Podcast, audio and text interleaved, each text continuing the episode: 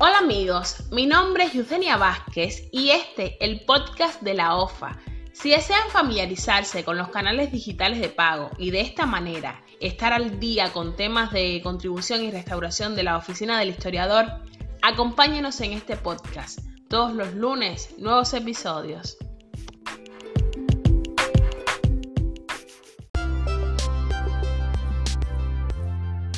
Buenos días a todos.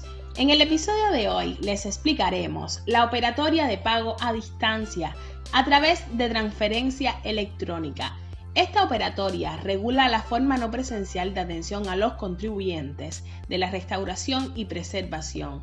Organiza la preparación, ejecución, registro y validación de las liquidaciones periódicas a través de transferencia electrónica. Cuando hablamos de transferencia electrónica, nos referimos al movimiento de dinero de una cuenta bancaria a otra de manera directa y sin la intervención del personal del banco.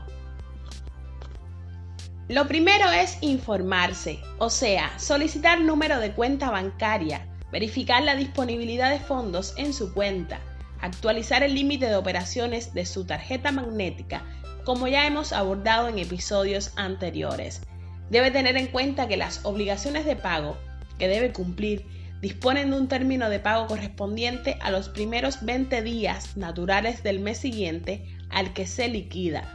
Conforme a ello, anticipe sus órdenes de transferencia electrónica lo suficiente para liquidar un término.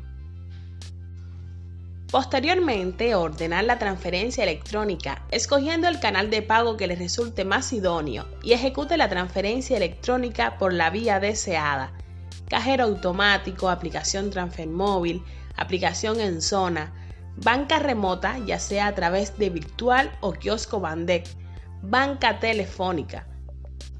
No olvidar que seguidamente debe compartir los datos de la operación porque el pago solo se validará y registrará a partir del momento en el que usted comparta a la dirección del correo electrónico ofa.dicup.ohc.cu la captura de pantalla, foto o el slip obtenido en la operación ejecutada.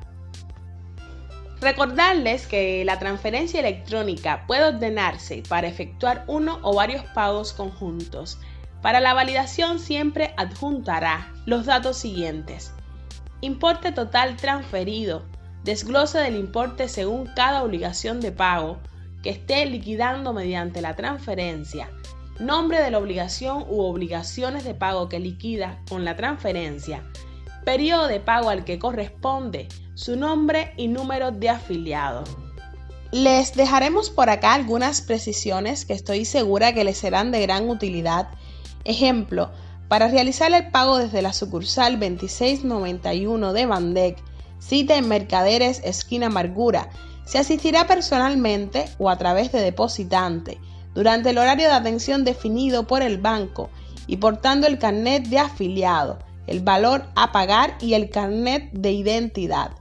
Por su parte, el servicio de telebanca y multibanca requiere que usted anote y comparta la referencia de la transferencia electrónica así como su fecha y hora de realización.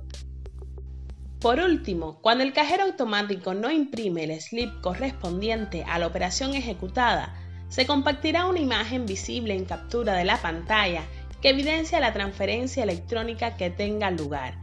Para su correcto registro y validación, los datos de la transferencia electrónica efectuada se comparten al correo electrónico que ya antes mencionaba, bueno, aunque se los voy a dejar por acá otra vez por si no lo pudieron captar por allá arriba. ofa.dicup.ohc.cu en un término no mayor de 24 horas.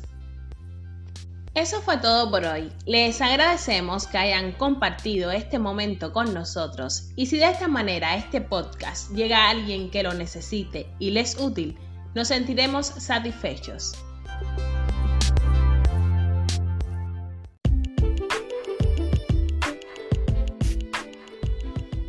El podcast de la OFA. Recuerda, si conoces a alguien que necesite episodios como este, le agradecemos que se lo comparta.